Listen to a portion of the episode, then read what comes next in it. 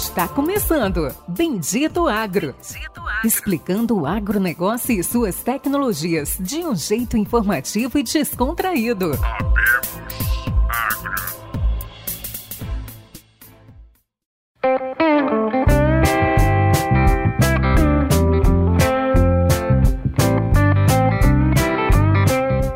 Olá a todos os nossos ouvintes, amigos. Está começando agora mais um episódio do Bendito Agro, o seu podcast de inovações e agrotecnologias. Hoje estamos começando a segunda parte de uma entrevista que acredito que foi uma das mais técnicas, extremamente focado no manejo no campo, com um consultor que, mais uma vez, não tem palavras, realmente sensacional. É, hoje a gente vai focar em vamos ter um foco um pouco diferente da primeira parte. A gente vai focar mais em inovações, tecnologias, história, da parte prática do uso dessas novas inovações, do digital no campo. O Luiz também, o próprio senhor Caçu, ele comentou comigo, Pericles, a gente a consultoria Caçoe não é só focada no algodão, a gente também trabalha muito com soja, dos 300, mais de 300 mil hectares que a gente atua, mais de 50% é soja, a gente tem diferencial no algodão, a gente trabalha também muito forte no algodão. E nessa segunda parte a gente não poderia de deixar de estar junto com o nosso co-roast, nem eu sei como o pessoal fala, com o nosso amigo Luciano Carvalho. Dá um oi pro pessoal, Luciano. Fala aí, pessoal. Todos sejam bem-vindos aí à nossa segunda parte desse episódio mais do que especial, né? Acho que a gente está cansado de falar, mas todo episódio é muito especial para nós, que tiramos aí o nosso tempo. Uh, hoje aí já passa das 7 horas da noite, estamos aqui gravando para levar muito conteúdo, muita informação de peso para vocês. Não é isso aí, Caçuia? Olá, pessoal. Mais uma vez agradecer ao Luciano, o Péricles aí, o pessoal do Bendito Agro. E estamos aí. Vamos conversar mais um pouco aí. Obrigado aí pelo convite. Antes de começar a primeira pergunta, peço a vocês compartilhem, nos indiquem. Realmente a gente faz muito esforço, edição, a gente tenta buscar os melhores convidados. Vocês estão vendo, vocês ouviram nossos convidados, realmente são fantásticos. Então nos ajudem, compartilhem, ajudem a chegar esse conhecimento, conhecimento, um pouco do conhecimento do senhor Caçuia ao máximo de ouvintes possível. Realmente isso é, muda, impacta e melhora um pouco da vida de vocês enquanto vocês viajam, tem um tempo para ouvir esse conhecimento. Isso aí, pessoal. Acho que faz todo sentido aí vocês que escutam e gostem, né? Compartilhem e nos sigam e favorite a gente aí no seu agregador de podcast. Isso nos ajuda bastante. Bom, vamos lá. Caçuia Consultoria até 2015, né? Já conheci, já tinha tido o prazer de conhecer o Caçuia e tive a oportunidade aí também de estudar com os meninos dele, com o Gabriel, com o Igor, um abraço para eles que sempre compartilham lá o podcast também. Uh, em 2015, Caçuia Inteligência Agronômica. E aí, Caçuia, Conta para nós, conta para os nossos ouvintes o que, que mudou de um modelo de consultoria que vinha seguindo aí, vamos dizer, modelo mais tradicionalista, mais conservador de consultoria. Uh, você que sempre teve antenado, eu lembro lá em 2013, é, você fazia questão de participar e de opinar nos pilotos que a gente estava rodando naquela época de MIP, software de MIP gestão. Uh, eu lembro que eu instalei, eu, fui, eu instalei o aplicativo no seu telefone em 2014, em 2015, 2013, 14 e em 2015 essa mudança. O que, que é e como o que, que mudou da Caçuia Consultoria para Caçuia Inteligência Agronômica?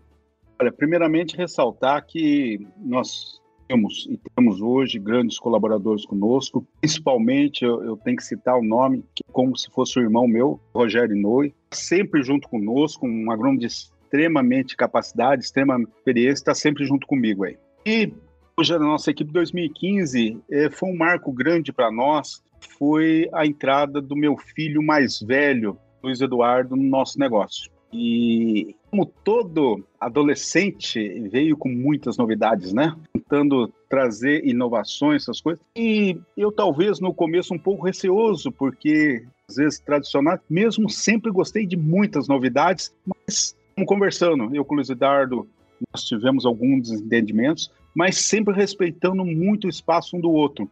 E nós vimos que o grande sonho, você tem uma certa idade, a experiência que eu tenho hoje, mas talvez com alguns anos atrás. Isso meus filhos perceberam muito, muito rápido. E eles podiam ter a minha experiência do Rogério, também com a inovação deles. O que nós fizemos? Nós procuramos nos assessorarmos de pessoas boas pessoas que pudessem nos ajudar a desenvolver. Porque uma coisa fica muito bem claro na nossa equipe técnica, nós entendemos de algodão, de soja, milho, de feijão irrigado, nós entendemos. Mas nós não entendemos de outras partes, marketing, como consultoria financeira, estratégia. Então, a gente tem que admitir, nós somos falhos em outros setores. Principalmente, nós temos que focar naquilo que nós somos bons. O que, que nós temos que fazer? Nos assessorarmos de pessoas que sejam boas. E foi com isso que nós começamos a transformação passando para a sua Inteligência Agronômica. Hoje, muito comum, nós estamos falando de podcast, nós estamos falando de webinar, nós estamos falando de live. 2016 foi o meu primeiro webinar que nós fizemos, tá trazendo na época é, alguns pesquisadores, alguns colegas, fazendo previsão do tempo para todo o Brasil, e nós começamos a fazer os nossos webinar lá. Então, não, não, começamos agora, em 2020, com essa pandemia. Começamos em 2016 isso aí. E aí nós vimos que nós tínhamos que investir em alguns setores. A coisa que eu sempre pedi, e as nossas reuniões de conselho com a diretoria, nós fazemos questão de ressaltar que a pesquisa é fundamental nós investimos cada vez mais na pesquisa para que a nossa pesquisa se fortalecesse, que a nossa pesquisa gerasse resultado para nós consultores e principalmente para os produtores. Depois nós vamos investir em outras áreas, que a gente possa fazer treinamentos. Nós começamos a treinar melhor a nossa equipe, começamos a treinar melhor as nossas equipes das fazendas, tanto tecnicamente e no campo também, porque o nosso dia a dia, pessoal, o meu dia a dia é de segunda a sexta no campo, sábado ou no escritório ou no centro de pesquisa, que a gente possa atualizar tudo isso que está passando. Então nós fizemos essas transformações, fomos ocorrendo aos poucos para que a gente possa é uma consequência que eu sempre gostei dessa área de inovação e a gente continua evoluindo isso. Hoje nós temos cursos online, nós temos palestras presenciais, palestras online agora também, né? Nós temos na área de solos, nós temos um programa fantástico e que tudo aquilo que nós aprendemos durante esses 34 anos de formada e depois na Bahia já há 19 anos, nós estamos num programa chamado Equilíbrio. E esse Equilíbrio mostra toda a parte de solo, o que, que eu tenho que fazer talhão por talhão para chegar no máximo produtividade. Então, esse programa nós temos liderado por um agrônomo com mestrado, que é o Morita, junto conosco, que está fazendo um belíssimo trabalho para que a gente possa, junto, elevar toda essa nossa experiência para o produtor no campo. Então nós temos equipe muito boa e isso eu faço questão de ressaltar isso aí. O Shibuya, por exemplo, que fica na pesquisa, é um cara da minha total confiança. Quando eu levo para ele lá todas as avaliações, 100% de certeza que aquilo está sendo bem feito. E depois nós entramos já um pouquinho na área digital, que eu acho que depois vai ser assunto mais no final aqui. Não é isso, pessoal?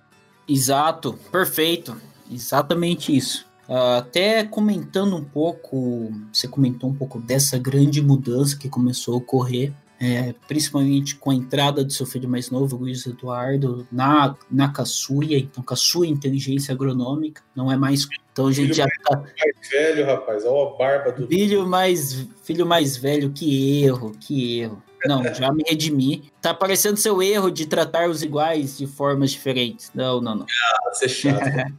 Mas enfim, uh, brincadeiras à parte, uh, senhor Caçuia, tem um, um, ponto aí do. Eu e o Luciano conhecemos você de palestras, uh, de estudos. Um ponto que você vem fazendo muito bem de forma, acredito, de forma pioneira no Brasil, acho que desconheço isso, é, o que eu vou comentar entre outros consultores, é o uso das inovações e das novas tecnologias no campo. Você realmente vem entendendo e vem utilizando as novas tecnologias, acho que de forma única e até sabendo validar né, o que, que é bom, o que, que é ruim, o que, que o produtor precisa, o que, o que o produtor não precisa, de uma forma muito única. Eu queria que você comentasse um pouco como que você enxergou essa forma de uso das tecnologias, como que você entende como as tecnologias podem ajudar o produtor e quando que você realmente começou a enxergar essa nova essa nova era, né, todo esse turbulhão de informações que a gente vem passando. Então, se você puder contar um pouco para nós, realmente seria de, de grande valor. Só para relembrar um pouquinho aí, depois os meus dois filhos, o Gabriel e o Igor, mais velho é o Luiz Eduardo, eles entraram também no nosso negócio e estão junto conosco, colocando tudo em prática que a gente tem combinado das nossas estratégias. Uma coisa que eu gosto de frisar muito antes de tudo é a família, né? Minha esposa participando dos negócios, minha esposa participando na educação dos filhos, foi fundamental a gente conseguir chegar onde que nós estamos. Voltando um pouco ao passado, quando você fala de tecnologia, eu vou relembrar em 1988. Eu cheguei em São Pedro Ivaí, eu tinha um escritório de planejamento, lembro muito bem disso. 1988, lógico, vocês aí, eu acho que nem eram nascidos quase aí. É... Nenhum de nós dois. 1988, eu comprei o meu primeiro computador. E era um monstrengo. Ah, um computador, só a CPU dele, um vídeo pequeno, era enorme. Gastei na época, só para vocês terem uma ideia, 500 hectares, o valor de 500 hectares de planejamento para comprar um computador. A cidade que eu morava, nem a cooperativa tinha computador. Ou seja, eu fazia todos os meus projetos. Então, o que, que eu ganhei? Escalabilidade é, um colega meu lá de São João do Ivaí vinha emprestar meu computador para fazer o paralelo lá. Então, é, foi aí que eu comecei bastante. Depois, quando eu fui para Bahia em 2001, o que, que eu fiz? Comprei um laptop, que tá, na época também era bem novidade, um laptop, um GPS, mais algumas coisas, tudo tecnológico para tentar trazer novidade para a Bahia. Foi nessa época, já começando com monitoramento, já em 2002, monitoramento é, por tablet, não é nem tablet, era o antigo lá, que eu nem lembro mais o nome. Home Top. Home Top, exatamente é isso. Começamos já monitoramento por isso. Bom, essa questão de estar tá inovando, a questão de é, digital, muito importante para nós. Esses dias eu vi vocês entrevistando um, um, amigo nosso aí que trouxe essa tecnologia, é, WidCity, né? Tem aqueles, até ele citou meu nome, eu vi na entrevista, é, mostrando tudo, aqueles raios laser, para identificação de é, capim amargoso na época. E a nossa consultoria, junto com a Fazenda, foi a primeira do Brasil a receber isso, na região oeste da Bahia, a Fazenda do John Carroll. Então, é, isso para nós está sempre presente. O que, que nós fizemos durante tudo isso? É, a gente estuda muito. Eu peço para meus filhos, eu faço o seguinte: nós nunca podemos andar atrás, nós temos que estar sempre na frente para que a gente possa trazer inovações. Mas para trazer inovações, tem que trazer inovações, para muito bem, que seja principalmente aplicável ao produtor. Que a gente vê tantas novidades, tantas startups nascendo por aí, só que quando chega na prática do campo, chega no nosso escritório, quando chega nas fazendas que nós atendemos, aplicabilidade muito baixa. Então, essa experiência que nós temos junto com essa juventude, com essas novidades aí, eu acho que esse é o ideal. Mesclar sempre inovação com experiência. Isso tem dado certo no nosso caminho aí, viu? Caçuia, puxando o gancho aí, né, falando de startups, falando de, de digital e tudo mais, agricultura de precisão, né, uh, a gente teve aí já como nosso convidado, né, o Pompeu Escola e o Luiz Eduardo Caçuia, falando um pouquinho aí sobre a Ciclo, a qual você também é envolvido em muitas partes, né, inclusive na validação e uso desses dados. Como é que é a integração, Caçuia, da Caçuia Inteligência Agronômica, da Caçuia Consultoria e do Caçuia Consultor com a Ciclo? É, você participa ativamente, você opina, ó, isso faz sentido para o produtor, isso aqui não adianta a gente pegar que não vai, não é legal, não é agora, esse é o momento disso, esse é o momento daquilo. Como é que é essa, essa troca aí, Caçuia? Como é que funciona esse organograma dentro da Caçuia? Isso eu acho que é fundamental aí, porque como nós temos a prática de campo e a experiência de vários anos, a gente sabe o que, vai dar certo ou não. O que, a gente prevê, o que, nós precisamos para o futuro, principalmente o que nós, a nossa visão de futuro para daqui cinco anos ou dez anos, tá? É, o que, que vai ter estamos é, que nós não estamos utilizando hoje que nós podemos utilizar no futuro. Isso, o, o quando deu, só para você ter uma ideia, quando nós tivemos no começo, nós queríamos desenvolver um aplicativo. E aí, conversando com meus filhos e já com a nossa assessoria de marketing, o Anderson, e nós conversamos por que não fazer uma aceleradora. E aí foi a ideia foi amadurecendo, só para vocês terem uma ideia, eu estava numa viagem para os Estados Unidos em 2018, voltando até o Vale do Silício, junto com outros colegas, inclusive tinha muitos pesquisadores, e eu soltei lá na, na, na reunião que esse era o meu sonho de ter uma aceleradora que pudesse englobar várias coisas, várias startups. E na época lá eu lembro muito claro que isso aí alguns colegas riram do que eu falei. E, moçada, sonho todo mundo pode ter. Às vezes a gente tem que sonhar grande e buscar esses sonhos. Em 21 de setembro de 2019, nós, junto com o Pompeu Escola, o Luiz Eduardo, que é o fundador, é, o Pompeu é nós, começou com o nosso diretor, e nós tivemos a grata satisfação de fundar a Ciclo Agritech, que é a primeira aceleradora de startups agritech do Brasil. Ela é única exclusivamente agritech. Então, se vocês analisarem no cenário nacional, vocês vão ver várias aceleradoras, mais de 20, mas exclusivamente agritech é só nossa. E por que fazer em Luiz Eduardo Magalhães? Essa foi nossa ideia, porque nós vamos estar junto, porque nós vamos monitorar isso aí, porque nós vamos mentorar isso aí, porque nós estamos no olho do furacão. Tudo que nós pudermos ver de novidade, que a gente vê que é aplicável para o produtor, nós vamos pegar. Nós estamos no momento com 10 startups acelerando, que dessas 10, no momento, ou vão ser 9 ou 10 para o próximo ano. Então, a nossa taxa vai ser altíssima, porque nós escolhemos muito bem. E elas estão indo muito bem, e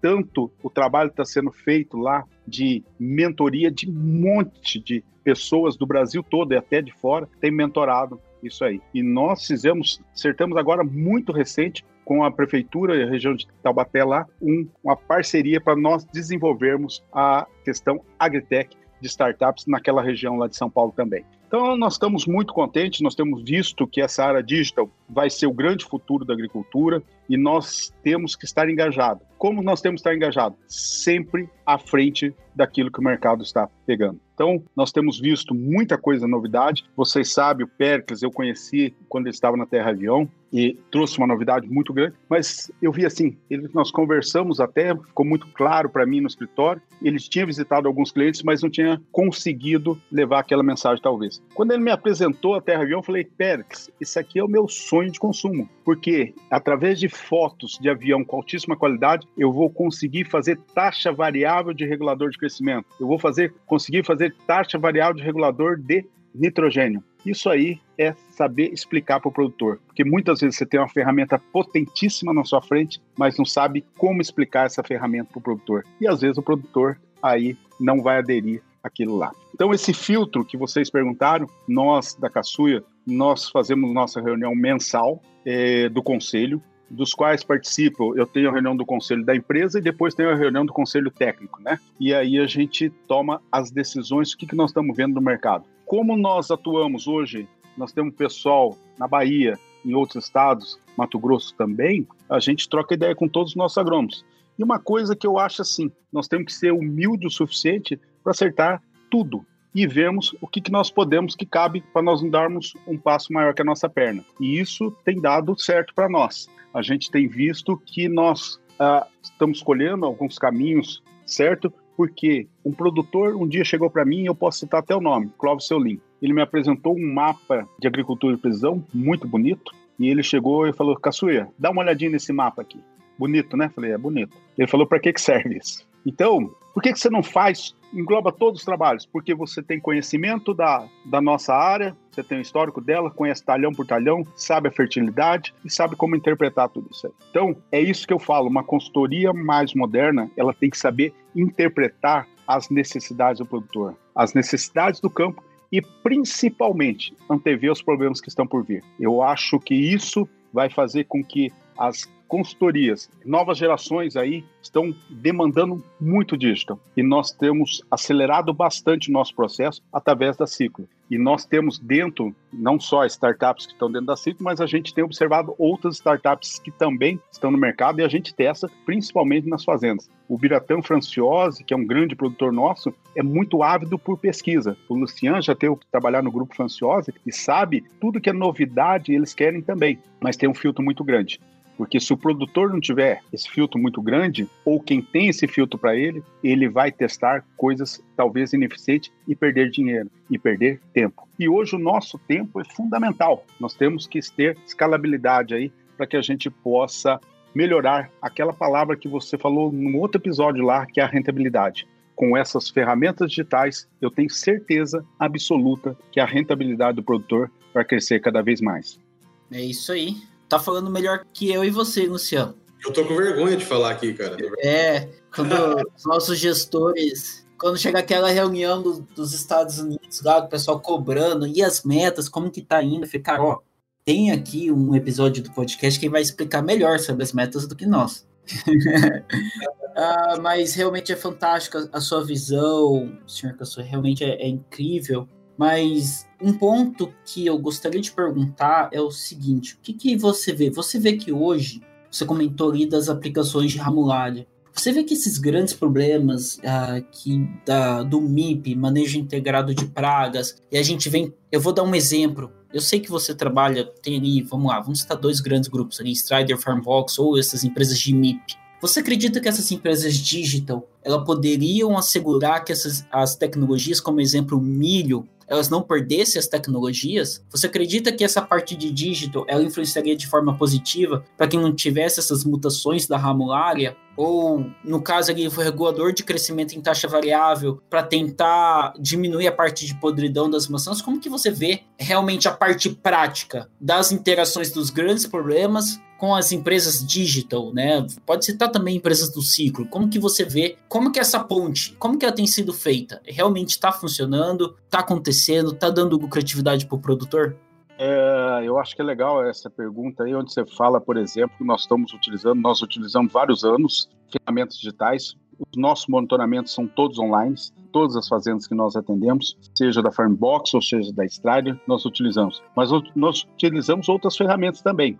Uma das coisas que pouquinho nós estávamos até conversando aí, que a Xingu vai instalar um radar, eu vejo futuro nosso, nós tivemos que ter no Brasil, nós não temos ainda no Brasil, um radar entomológico, por exemplo. Onde já existe isso, a gente já sabe como é a entrada de determinadas pragas, por onde que elas estão vindo, qual é a velocidade. Tem essa nuvem de gafanhoto que está passando aqui próximo ao Brasil agora. Mas você sabe mariposas. O Caçuia, tem que ter um radar. Quem contou 40 milhões de gafanhoto, Caçuia?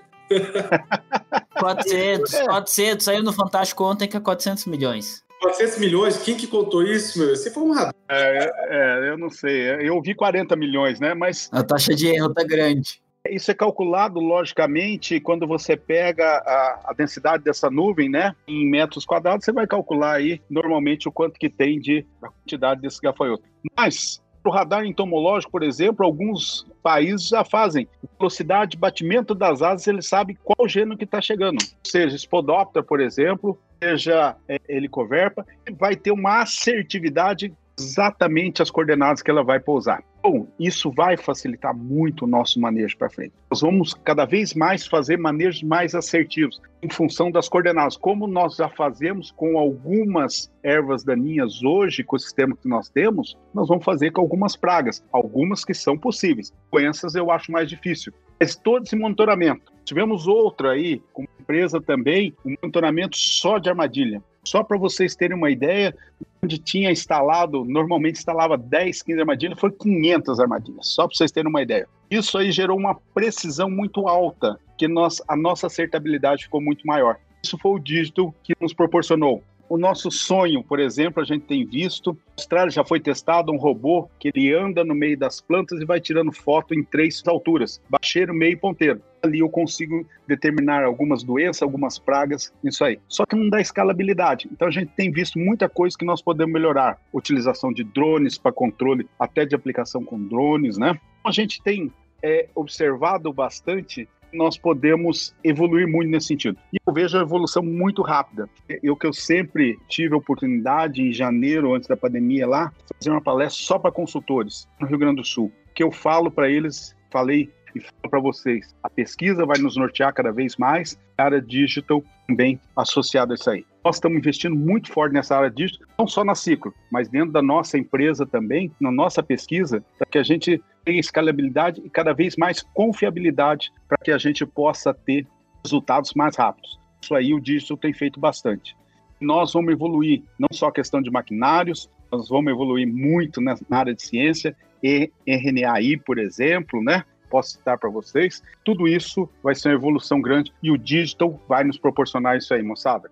Caçuia, e assim, com essa grande explosão aí das, das agritechs, né, um dado aí, hoje tem mais de 1.300 agritechs aí validado e baliza, balizando no campo, né, eu acho que é comum, né, é, de vez em quando as pessoas, ou estudante, filho de amigo produtor, perguntar, é, é, fazer um comparativo, sabe qual que é melhor, é a fulana ou é a ciclana, né? E às vezes o comparativo são de empresas ou de startups, de agritechs que entregam coisas diferentes. Eu falo, cara, eu não sei qual é melhor, eu não posso falar para você uh, qual que é melhor, né? Qual que é a sua dor? O que está te incomodando? O que, que você quer resolver na sua fazenda? Às vezes falta um pouquinho de direcionamento, né? É isso que eu vejo assim com a pesquisa validando e direcionando, né? E a consultoria posicionando isso, né? É um tema assim, é, tem poucos hoje consultor na parte digital, né? A gente entrevistou aí o Maurício Nicoselli lá de lá do Mato Grosso, da Monari, que é um dos, dos pioneiros aí nessa parte, mas hoje falta um pouco, né? Quem sabe aí no, no futuro, Caçuia, se me contrata aí, a gente trabalha junto aí. mas eu acho que falta um pouco, né, Caçuia, é, é, desse direcionamento e esse boom tão acelerado, às vezes as pessoas é, ficam um pouco perdidas, né? Ah, qual que é melhor? Cara, não tem qual que é melhor que está pegando? Qual que é a sua dor de barriga? O que, que, você quer resolver? Como é que você administra isso com, com consultoria, Caçua, e com esse leque gigantesco que nós temos no mercado e você também aí tem dentro da Ciclo, é, bombou aí, acho que foram mais de, de 80 empresas inscritas aí para é, ingressar na aceleradora, né? Como é que é isso, Caçua? Olha, é, isso é importante. Eu acho que, primeira coisa, é, para nós vai ser um grande prazer se você vier trabalhar conosco. Eu não sei se nós temos cacife para pagar você aí, tá? Oh, o cara jogou verde e colheu, hein? Que absurdo! Mas voltando aí, eu acho que assim, cada propriedade é um caso, cada produtor tem seu perfil também, né? Então, para avaliar muito bem isso aí, eu, eu, vejo assim: nós fazemos a propriedade, perfil do produtor e perfil dos funcionários também. Que aqueles que vão operar essas ferramentas digital tem que estar tá adaptado. Que eu já vi muito é, alguns não se adaptarem. Então a gente tem que dar um, uma volta atrás para depois dois passos para frente. Então é isso que nós temos feito bastante. Agora, muito importante as pessoas quererem e aceitar as novidades que estão vindo. Sair da zona de conforto, porque a área digital mexe muito para quem está na zona de conforto. Mas depois que ele vê aquela ferramenta que nós colocamos ou foi colocado dentro da propriedade dele, vai ser fundamental para melhorar e dar escalabilidade vai da economia. Isso a gente tem visto, é muito claro para nós. Você pegar a época de plantios anteriores, lógico que as plantadeiras melhoraram, mas depois, se nós tivermos monitoramento das plantadeiras, melhoraram cada vez mais, né? Nós temos plantio de excelente qualidade. Os próprios monitoramentos online de pragas e doenças que a gente tem feito. Tudo isso leva a uma série de fatores que o produtor toma a decisão. Mas, se ele tiver uma pessoa já que esteja mais inteirado em logicamente vai facilitar.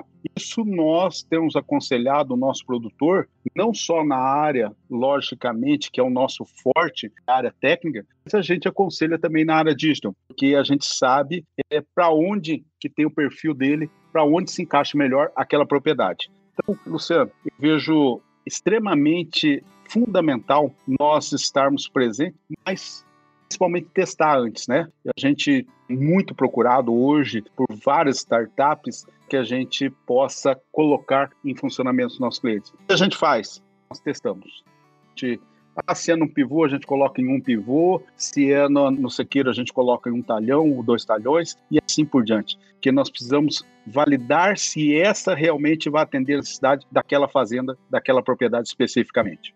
Realmente, Caçu, até a gente já conversou algumas vezes. Você acredita que hoje Uh, isso parece meio utópico, né? Você, você tem uma área hoje, se for 110 hectares de pesquisa, é isso que você comentou. Então, da mesma forma que você acredita que existe esses 110 hectares de pesquisa, vai existir um tipo de pesquisa dentro da existe uma dentro da consultoria de inteligência agronômica Caçui, existe uma área de pesquisa dessas tecnologias, vamos falar assim, tecnologias digitais, e já puxando uma outra pergunta, você acredita que essas duas essas duas pesquisas, tanto a sua área de pesquisa de novas tecnologias e produtos, vai combinar que vai também essas novas, essa nova pesquisa de agricultura digital, ela vai combinar se juntando no futuro? Como que você vê isso, Caçuia?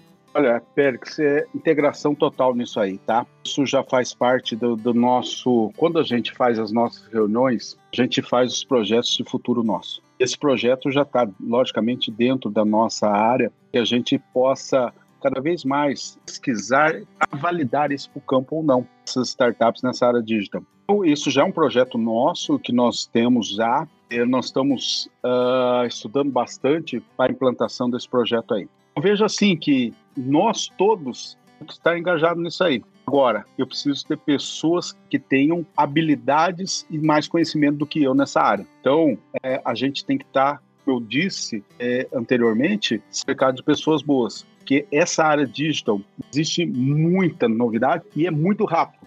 Então, essa, esse pessoal mais novo, essa molecada mais nova, esses meus filhos mais novos estão realmente integrados a isso, mas nós estamos também é, tendo parceiros novos integrados nessa área aí.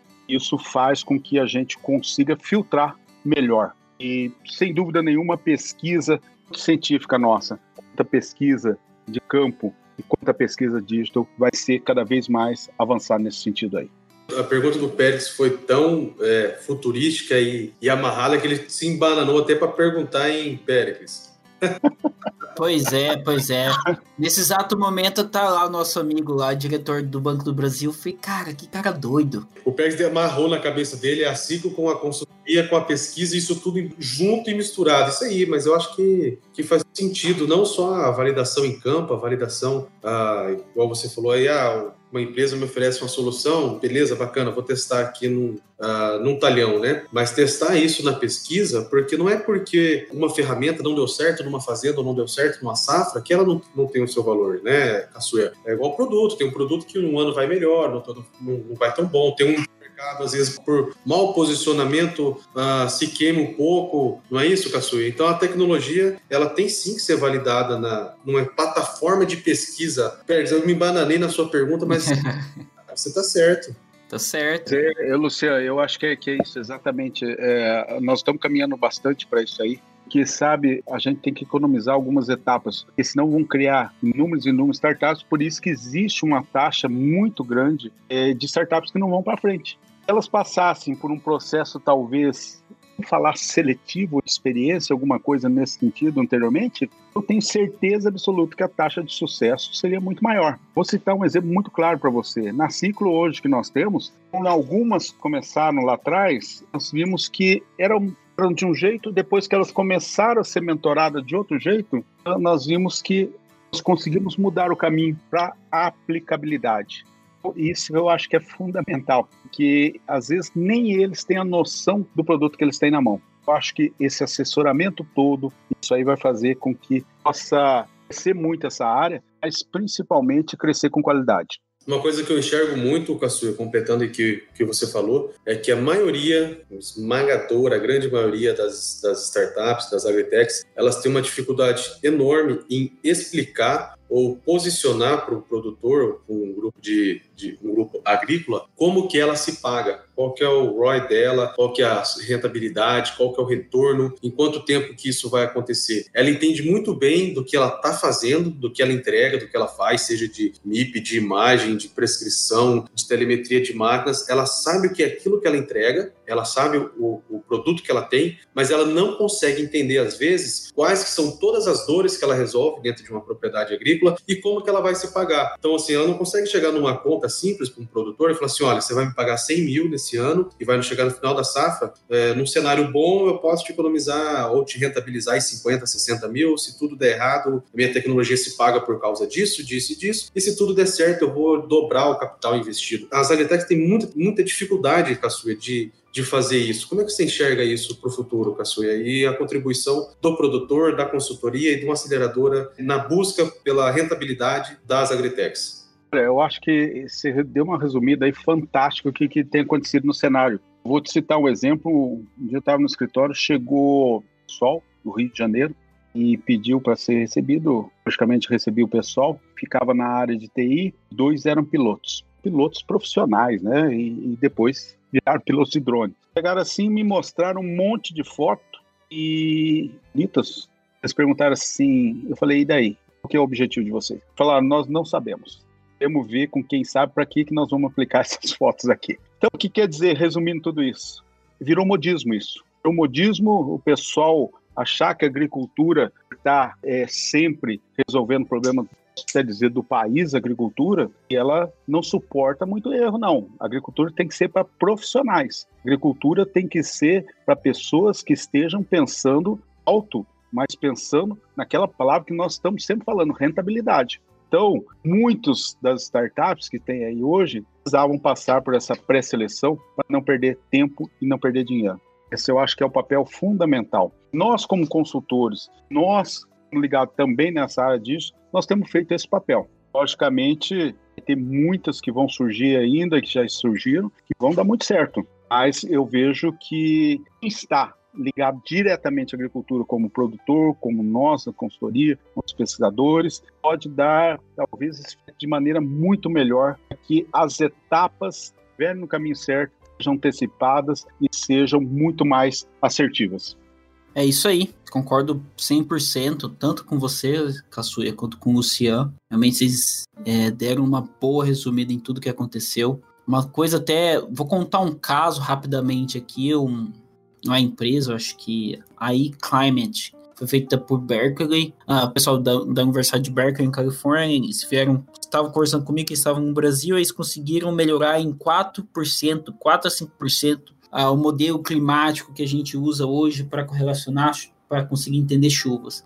E era realmente ficar e conseguir criar estações meteorológicas digitais no campo com alta eficiência. Eu falei, cara, realmente é fantástico. Vocês acertaram isso por sorte, mas não tenho ideia como posicionar isso no campo. E foi até uma brincadeira, falei assim, como, qual que é o ROI? Talvez você tenha que procurar o governo, você tem que vender isso para o INPE, não para o produtor. Então existe hoje, se tem um caso um pouco, é, mencionando que o Luciano e você, Cassuê, falaram que muitos querem vir para o agro, porque realmente é o agro no Brasil quem paga as contas provavelmente é o que o pessoal deve estar pensando. Mas, Kansui, o que eu gostaria de... de mensurar, só aproveitando, terminando o gancho, né? Você falou assim, ah, eles conseguiram melhorar em 4%, 5% o modelo climático. Quanto que isso vale? Quanto que isso vai afetar um produtor? Né? Ah, eu tenho um modelo 5% mais preciso. Quanto que isso muda a janela de plantio, a decisão dele plantar ou dele aplicar? É isso que é a grande dificuldade. Ele sabe o que ele, eles tinham, ele sabe a ferramenta que ele tem, ele foi assertivo, ele fez estação meteorológica no campo, mas no final da conta, o que, que ele entrega para o produtor? 5% mais de assertividade? Quanto que vale isso? É aí que tem dificuldade, né? Exatamente. Só para complementar isso que vocês dois estão falando, eu, eu acho é, é isso, eu posso resumir nessa última safra. Na última safra, você sabe que o nosso clima foi muito difícil no começo, né, com pouquíssima chuva. Nós acompanhamos naquele instituto que a gente tem é, confiança, mostrando que não dava para plantar na, naquela determinada época. O agrônomo da fazenda me ligava, Caçuia, vamos plantar? Falei, segura, porque se nós plantarmos, nós vamos perder o nosso plantio. Tava de novo, Caçuia, posso plantar? Não. A quantidade de 2,4-D que nós temos no solo, nós vamos problema a, degradar esse 2,4-D e, e nós vamos perder a semente aí. Então, nós fomos segurando até que as condições ficavam ideais e nós é, começamos a plantar. Com isso, nós vamos ter cultura nessa propriedade específica que eu estou falando lá, que é do seu Lean, nós vamos ter é, a melhor produtividade de algodão e melhor produtividade de milho. Soja nós estamos perdendo na história por 0,5 saco de soja. Você vê, eu acho que é isso aí. Quando você fala em clima, posso interferir no clima? Centelhas já falava, 50% é clima. Mas como é que eu posso interferir no clima? 50% desses 50% é janela de plantio. Então eu posso ter o restante dos outros 50, solo, é, toda a parte fitossanitária, mas eu também posso interferir na minha janela de plantio, que vai ser aonde que eu posso é, prever, logicamente através de institutos e dados matemáticos aí, é a época ideal para isso aí.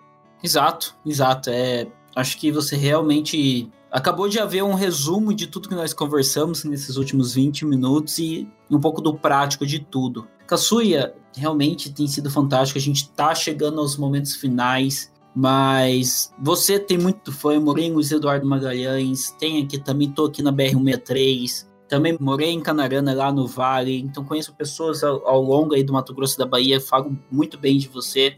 E você comentou que você está desde 1988, então você tem 34 anos de formado, é uma longa trajetória. Mas conta aí pra gente alguns momentos decisivos, um pouco aí é, que você fala assim, cara, pessoal, isso realmente é importante, tomei essa decisão, não tenho medo de tomar decisões importantes, não tenho medo de ver um lugar que está crescendo se mudar para lá. Então conta um pouco voltem alguns pontos importantes desses 34 anos, ou até antes, até mesmo durante a faculdade, e já para começar a encerrar esse episódio. Vamos lá.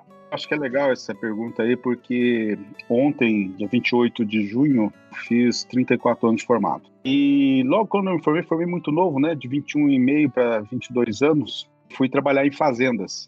E as fazendas eram de um grupo É, uma coisa que eu fiz muito na faculdade era é, estágios, fiz em várias culturas, e nas fazendas que eu fui atuar, grupo que eu fui trabalhar, ele tinha fazenda na, é, no Paraná, ali na região de próxima a Londrina, uma fazenda é, no Mato Grosso do Sul, lá divisa com o Paraguai, outra dentro do Paraguai, uma ficava na época Gurupi, que era Goiás, hoje é Tocantins, e a outra ficava em Belém, é, lá em Paragominas, no Belém. Então, essas fazendas eram extremamente longe. Aí tinha cultura de soja, frutas, gado e arroz.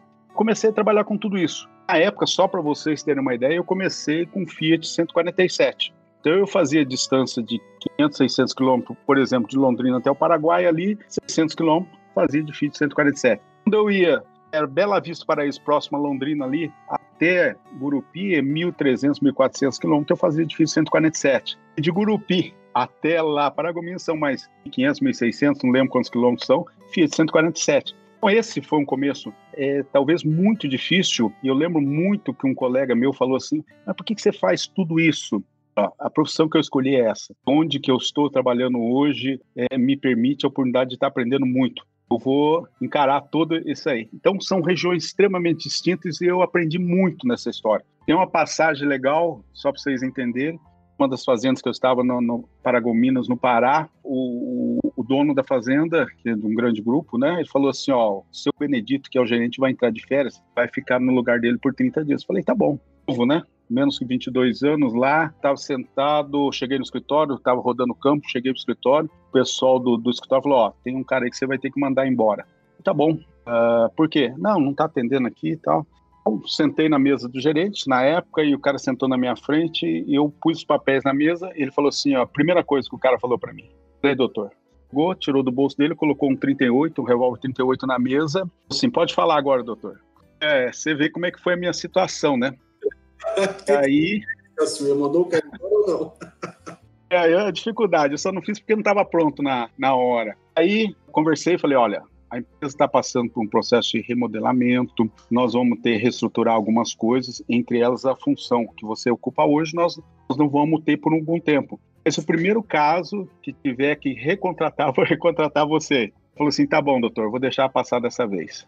Você tem ideia, Paragominas, é, na época era conhecido como Paragobala, né? Então, isso em 1986. Ver como é que era difícil naquela época. Depois eu fui para São Pedro Ivaí lá em São Pedro Ivaí, eu abri meu primeiro escritório de planejamento. Lá já em 1988 eu conheci a cultura do algodão. Soja eu já conheci em 1986. E aí, lá em 1988 e 89 foi quando eu casei. Aí depois vieram os meus filhos depois. Isso aí é a coisa mais fantástica que eu tive na minha vida. Em 2001, 94, comecei a rodar Mato Grosso eh, pela primeira vez e Bahia, onde meus clientes começaram a comprar terra na Bahia. E eu comecei em 1996, vi uma vez, duas vezes, três vezes por ano. Chegando em 2001, eu mudei para Bahia. Fiquei morando um ano sozinho na Bahia. Esposas e filhos ficaram no Paraná, região de São Pedro e Ivaí. Pegavam um ônibus, eh, demorava aí suas mais ou menos 28 horas até chegar lá. E cada 45, 50 dias eu descia para vê-los lá no, no, Paraná. Depois, 2002, eles vieram. Depois de um ano, eles vieram para morar comigo em Luiz Eduardo Magalhães. E a gente está aqui até hoje. E, e hoje, de novas fronteiras, como o Mato Grosso, vocês têm visto aí. Então é, é, é muito bom tudo isso aí para que a gente possa. É, a gente conhecer muitos desafios. E qual que era o meu grande sonho? Mudar para o Cerrado que o Cerrado uh, proporcionava, além das grandes extensões, potencial de produtividade muito alto. Trabalhar nessas é, grandes extensões, essas imensidões de áreas, requeria muito conhecimento, muita teoria, mas principalmente muita prática. Eu sempre vim, eu vim de uma faculdade que prática é muito importante que não adianta eu ter toda a teoria se eu não tiver a prática. Com isso, nós conseguimos aí aliar toda a nossa teoria com a prática do campo. Agora a gente tem a pesquisa nossa para validar tudo isso. Bom, o, o Luiz Eduardo me proporcionou tudo isso aí hoje que a gente está quando eu falo aliar teoria com a prática, eu só quero dar uma resumida bem rapidinho. Eu sei que o nosso tempo está acabando. E quando cheguei em São Pedro Ivaí, é, 24 anos, fui visitar um produtor e eu cheguei na roça dele, chamava-se Antônio Bosqueza. Cheguei e falei que ele estava fazendo uma coisa errada. Chegou e falou assim para mim: quantos anos você tem? Eu tinha 24 anos na época. Ele falou: o que você tem de idade, eu tenho muito mais de lavoura. Seu Antônio, me desculpa, vamos começar do zero. vão pegar tudo que eu aprendi na faculdade, vão pegar o que o senhor tem de prática e vão aliar. Hoje eu chamo ele de Toninho Bosquez, é um grande amigo meu, os filhos deles também estão aí, e a gente conciliando muito isso aí. Desde 1988, eu tenho o prazer de dizer isso. O primeiro cliente lá de São Pedro Bahia, seu Roberto Polonini, hoje ele está na Bahia com os três filhos, Devaniro, Carlão e Edinho, e são clientes até hoje. Ou seja, 32 safras que eles são clientes nossos até hoje. Então, isso que eu tento passar para os nossos filhos, para os meus filhos, eu tento passar para os nossos colaboradores. E nós temos que estar juntos, mas principalmente estudando muito, nos aperfeiçoando, nos inovando, para que a gente possa é, levar pro, é, informação para o produtor. Porque a partir do momento que você não leva informação, você não leva rentabilidade para o produtor, o produtor vai te deixar. Que legal, Caçueira. Que legal ouvir sua história. Fiquei impressionado aí, taxa de retorno aí 100%, o primeiro cliente até hoje. 30, quantos anos? 34 anos, Caçueira? É, 32, eu trabalhei dois anos em fazenda, depois fui para o escritório de planejamento, que ele era meu cliente lá, ele comprou na fazenda aqui na Bahia, e ele é meu cliente como consultor hoje aí. É, então, desde 1988, ou seja, 32 anos que ele é nosso cliente até hoje. O contrato não é brincadeira não, hein? Impressionante. Graças a Deus, a nossa taxa de fidelização dos clientes é altíssima. Estamos acima de 99% de taxa de fidelização.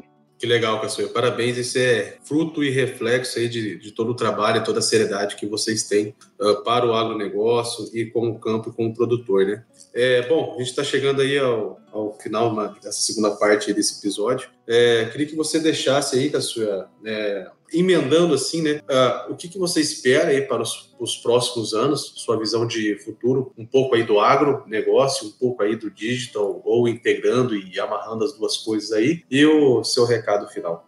Eu vejo que a agricultura vai continuar crescendo cada vez mais, não em área, nós vamos crescer talvez pouca em área. Aqui o Brasil é um dos países que ocupa muito pouca área, 8,5% só do, do território nacional para plantio. Que os outros países, a Argentina tem muito pouco para uh, eh, desenvolver e principalmente a África tem aonde tem área para desenvolver. Mas eu já estive na África algumas vezes e eu vejo que a África ainda nós vamos demorar tempo desenvolver a África como agricultura. Então, a agricultura no Brasil vai continuar cada vez melhor, mas as oportunidades vão estar para as pessoas e principalmente por profissionais bons. Aqueles profissionais que se dedicam, aqueles profissionais que estudam, aqueles profissionais que levam informação, ou seja, para o campo, ou seja, para o lado acadêmico, ou seja, para qualquer área que seja ligada à agricultura, esses sim vão dar certo estar aberto às novidades. É esse é o conselho que eu dou para as pessoas, que sair sempre da zona de conforto, que se nós ficarmos na zona de conforto, nós vamos ter seríssimos problemas. A agricultura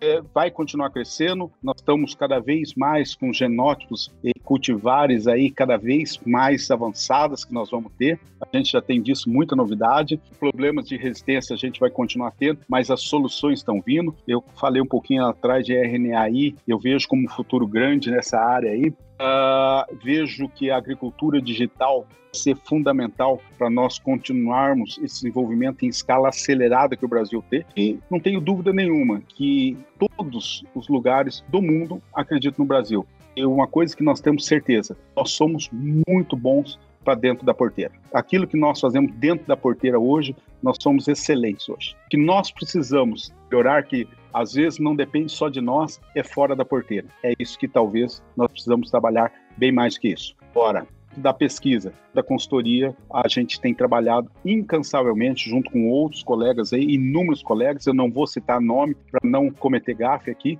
mas temos trabalhado muito que a gente consiga aumentar as nossas produtividades. Aumentando produtividade, rentabilidade também vai aumentar.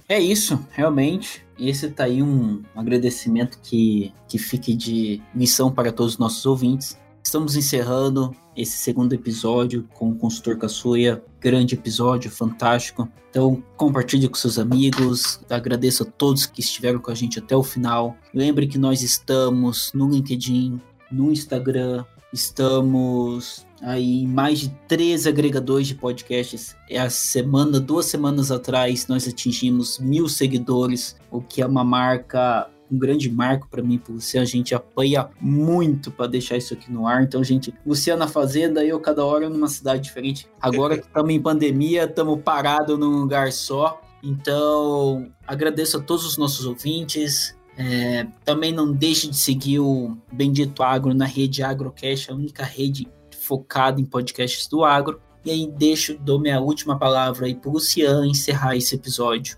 aí com grande honra. Bom, pessoal, novamente agradecer a todos vocês que nos acompanham, né? O Pérez aí já falou da rede Agrocast, a maior e melhor e única rede de podcast do agro brasileiro. Ah, e agradecer aos nossos parceiros aí, tá? ao Bahia Agrícola, que sempre está compartilhando lá, ao Michael, do Agricultura de Alta Precisão, a Silviane lá do Dicionário.agro, aos nossos amigos aí do Prosa de Galpão, de Luiz Eduardo Magalhães também, que nos dão um apoio aí. Deixar aquele super obrigado. Caçuia, foi um prazer enorme ter você aqui como nosso convidado. Quero te agradecer muito, dizer que as portas aqui estão abertas sempre para você, para toda inovação e toda essa contribuição que você traz é, para o agronegócio. Acho que a gente não pode nem falar oeste da Bahia mais, para o agronegócio uh, do Brasil, Caçua. Muito obrigado pela sua presença e deixo você aí as palavras finais. É, Luciano e Pérez, queria imensamente agradecer vocês pelo convite, parabenizar o Bendito Agro pela é, excelente audiência que está tendo, né? Isso é fruto do trabalho de vocês dois. Eu sei que realmente dá muito trabalho fazer tudo isso que vocês fazem, mas quando a gente faz com amor e dedicação, o resultado vem. Agradecer todo o pessoal que está nos ouvindo ou que vão nos ouvir. Recomende aí o Bendito Agro para todos aí. E para mim dizer que é sempre uma satisfação. Se precisarem, nós vamos estar à disposição. Gostaria de agradecer-lhes imensamente e que Deus abençoasse a todos aí. Um grande abraço. É isso aí, pessoal. Um grande abraço e até o próximo episódio.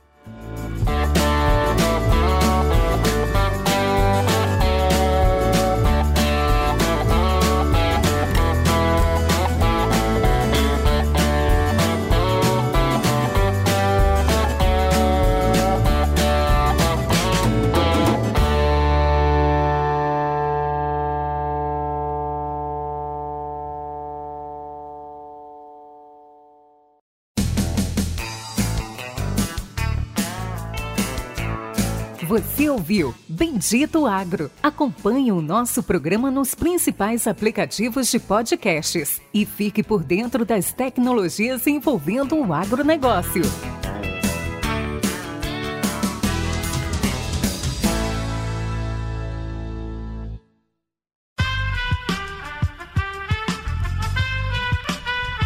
Esse podcast foi editado por Aerolitos Edição Inteligente.